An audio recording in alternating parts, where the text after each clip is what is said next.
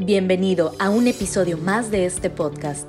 Aquí te encontrarás con los mejores consejos que hemos aprendido a lo largo de más de 20 años como consultores de empresas familiares, agroexportadoras y de servicio. Aumentemos juntos la rentabilidad de tu negocio. ¿Ya tienes el plan estratégico para el próximo año? El tema que les quiero compartir el día de hoy es acerca de cómo preparar tu empresa para este nuevo ciclo. En estos tiempos, la incertidumbre natural que vivimos ha ido creciendo debido a todos estos eventos que tanto han afectado a nuestra economía. Y estamos hablando desde el problema de desabasto de materias primas, los cambios en las preferencias de consumo de nuestros clientes, la disminución de la capacidad de compra del mercado, el aumento de costos operativos y fiscales. Esto entre muchas otras causas que en conjunto hacen que lograr mantenerlos y sobrevivir en el mercado sea cada vez más retador. Ante esto, el seguir siendo rentables y mantenernos en la preferencia de compra de nuestros clientes se convierte en un punto clave para la sustentabilidad de nuestro negocio. Y por ello te invito a que te prepares para este reto implementando las siguientes acciones en tu empresa y con ellas puedas superar este reto de una manera exitosa. Punto número uno Analiza con tu equipo comercial los productos y servicios que le son más rentables comercializar en relación a la venta y al margen de utilidad que te da cada uno de ellos. Punto 2. Genera en conjunto con tus vendedores un pronóstico mensual de ventas que te sirva durante el próximo año de guía para enfocar su energía en vender las cantidades de esos productos o servicios que estableciste en el punto anterior.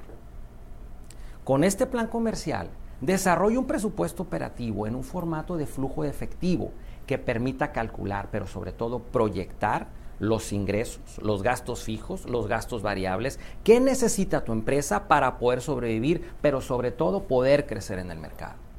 4. Establece un sistema de auditorías periódicas para el control de entradas y salidas de almacén, para el control de las mermas de inventario, así, para el, así como para el control de los gastos de toda tu empresa.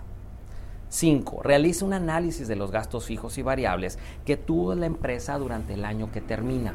Y en ella determina los gastos máximos en cada rubro para este nuevo ciclo con el fin de que los puedas supervisar mes a mes y con esto cuides que los gastos en estos rubros no se excedan.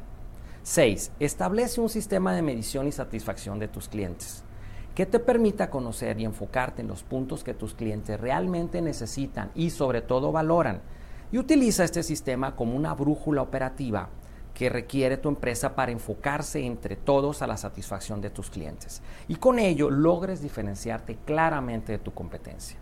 7.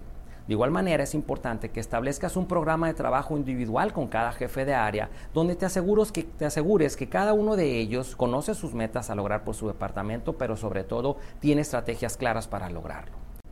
Y ocho, por último, implementa un sistema de formación de nuevos jefes en los puestos claves de tu empresa para que con esto cuentes con colaboradores capacitados en todos los puestos estratégicos. Y esto con el fin de que puedas hacer frente a situaciones tales como enfermedades, vacaciones, crecimientos o incluso renuncias o bajas del personal clave en los momentos más importantes.